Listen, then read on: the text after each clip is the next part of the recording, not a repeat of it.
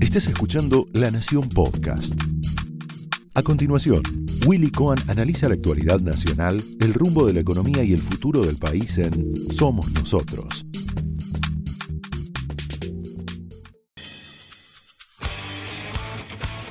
Señoras y señores, muy buenas noches. Bienvenidos a Somos Nosotros. Nos vamos ya mismo a el Puente 12, donde está Nacho Damonte con el móvil de la Nación Más.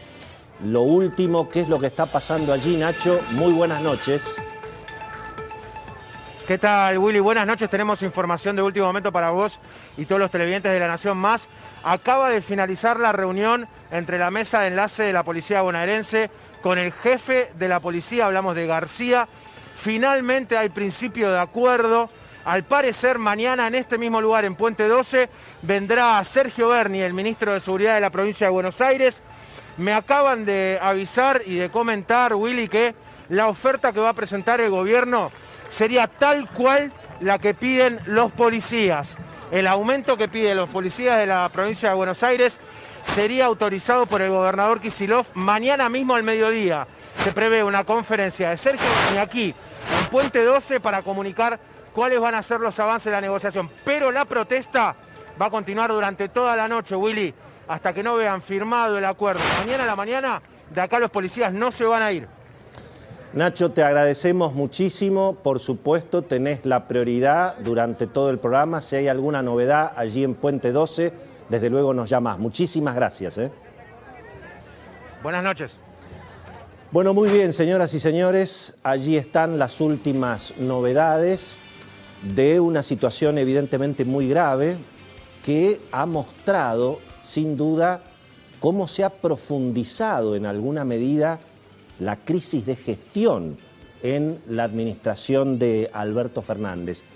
Una situación que en alguna medida ya tenía su génesis en cómo se formó el gabinete del presidente Alberto Fernández, un tema que muchas veces fue advertido por los analistas políticos, por los periodistas, esta idea de tener un gabinete tan loteado donde finalmente hay caciques de las distintas tribus que conforman el frente de todos.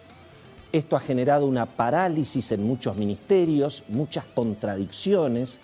El caso de la seguridad ha sido prácticamente un espectáculo, bueno, dantesco de idas y vueltas, presos que se liberan, las tomas de los terrenos, obviamente un mensaje en general donde eh, el gobierno suele poner la responsabilidad mucho más en la policía que en los delincuentes, pero la realidad que esta situación, bueno, se ha profundizado en términos incluso muy peligrosos, por supuesto, llevando a un desborde como lo que hemos visto alrededor de la quinta presidencial, un desborde absolutamente inaceptable y en alguna medida, bueno, ha sido saludable que incluso las figuras de la oposición hayan salido a advertir que no se puede rodear la quinta presidencial cuando hay además un presidente constitucional, como es el caso del presidente Alberto Fernández, independientemente de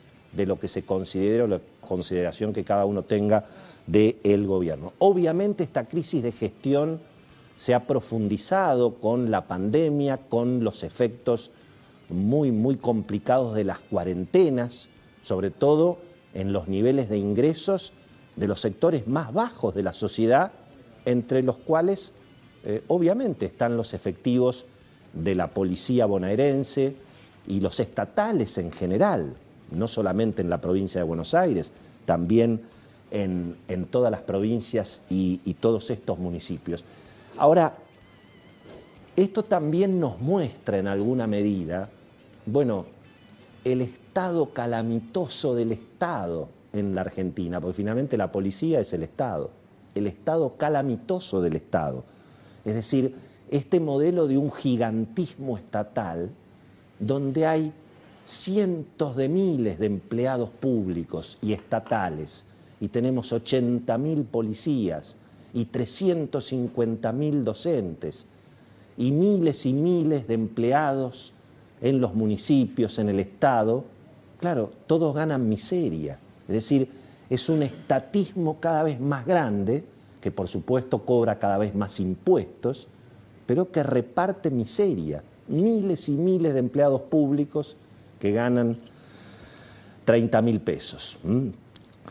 Bueno, obviamente la situación política está muy enrarecida. Vamos a tener hoy, bueno, realmente nos vamos a hacer un picnic con Beto Valdés y toda la información, porque además quiero recordar que en este programa, hace algunas semanas, Beto Valdés anticipó que había una situación de mucho malestar, no solamente en la policía bonaerense, sino en general en la fuerza de seguridad, entre otras cosas comparando con la situación de los efectivos de la policía de la ciudad de Buenos Aires. Eh, obviamente la, salida que encontró el presidente es un poco envenenada, porque parecería como que el presidente aprovechó la situación para cumplir con un mandato que viene muy, muy, muy presente de su jefa política, de Cristina Kirchner, que es en definitiva morderle una parte de la coparticipación a la ciudad de Buenos Aires con un decretazo incluso de dudosa legalidad, porque hay una ley convenio justamente en acuerdo entre la nación y las provincias, pero es cierto que hay una parte de lo que recibe la ciudad de Buenos Aires que eventualmente se puede, se puede modificar por decreto. Pero hay una serie de interrogantes muy, muy, bueno, que tienen mucho que ver con la vida cotidiana. ¿Quién va a manejar a partir de ahora eh, todo este entramado tan complicado de la seguridad, de la policía, fue ratificado Sergio Berni, pero da la sensación de que fue ratificado porque no se sabe si se encuentra otro o porque no hay otro en quien confiar. Pero está claro que Sergio Berni ha quedado muy golpeado en términos de autoridad, en términos de la cadena de mandos. Se afectó la carrera, bueno, de quien aparecía casi casi como el niño de oro, mirando eh, las candidaturas del oficialismo para el año, para el año que viene. Y en este marco, bueno, a los porteños se les viene, evidentemente, dos malas noticias. Por un lado, la quita de recursos, que puede terminar derivando en más impuestos locales, obviamente el gobierno local supongo que esto lo va, lo va a negar, pero se está preparando también un impuestazo que va a afectar importante, en forma importante a sectores de la clase media y con un elemento que yo ahora quiero eh, preguntarle a un especialista, porque es un tema, me parece relevante para plantear, que es que el, supuesto aporte voluntario eh, que se le va a cobrar a las grandes fortunas, el impuesto ideado por Máximo Kirchner y Carlos Heller, eh, puede terminar convirtiéndose en un impuesto a la producción, en un impuesto a las pymes, sobre todo en el sector agropecuario, porque aquí se da una situación en la cual se le va a poner un impuesto a las máquinas, se le va a poner un impuesto a la tierra, que es la que produce. Un productor agropecuario chico podría terminar, bueno, eh, teniendo que pagar parte de su patrimonio. Quería hacerle dos preguntas en este sentido a el doctor Sáenz Valiente, que es un contador importante, porque a la vez hay mucha gente que está consultando a los contadores ahora para ver si fija residencia en otro, en otro país. Así que, estimado Santiago, quiero preguntarte, antes que nada, si se puede modificar la coparticipación como se anunció hoy por decreto ¿Cómo ves esa cuestión? Muy buenas noches. Hola Willy, buenas noches. Hola. Sí, te escuchamos perfectamente. Sí, sí, sí. Eh, bueno, el tema de la coparticipación evidentemente es un conflicto importante porque tengamos en cuenta que los derechos de exportación, por lo pronto, son un impuesto, las llamadas retenciones, que disminuye y reduce absolutamente la base de los principales impuestos coparticipables, como son ganancias e IVA. Con lo cual, eh, ya las provincias efectivamente tendrían que tener un porcentual más elevado de la coparticipación total. Ahora, que Cava le tenga, se haga a través de un decreto, creo que puede tener alguna eh, cuestión es decir, de fondo. Es decir, hubiera sido mucho más, hubiera sido mucho más razonable que parte de la recaudación de las retenciones que va al Estado Nacional se derive a esta emergencia eventualmente, digamos. Bueno, lo que pasa con, los, con las famosas retenciones es que en realidad la propia Constitución Nacional dice que son eh, ingresos estatales del Estado Nacional eh, y que no se coparticipan. No solo no se coparticipan, sino que la utilidad, eh, mm. digamos, la ganancia, la riqueza que se genera, es le pertenece y surge de las propias provincias. ¿no?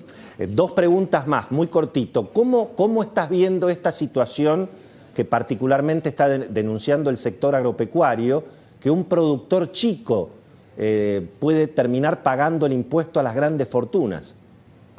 El tema de grandes fortunas es total y absolutamente criticable eh, por la, porque es retroactivo, confiscatorio, eh, con tasas porcentuales obscenas y puntualmente, puntualmente eh, al no haber exenciones, estaría afectando a todas las pymes a través de los titulares de las participaciones accionarias y más de 200 millones de pesos eh, pagaría directamente eh, como mínimo un impuesto de 4 millones de pesos, Willy, y sin duda que les va a afectar muchísimo al bolsillo de los productores y de las empresas pyme también, ¿no?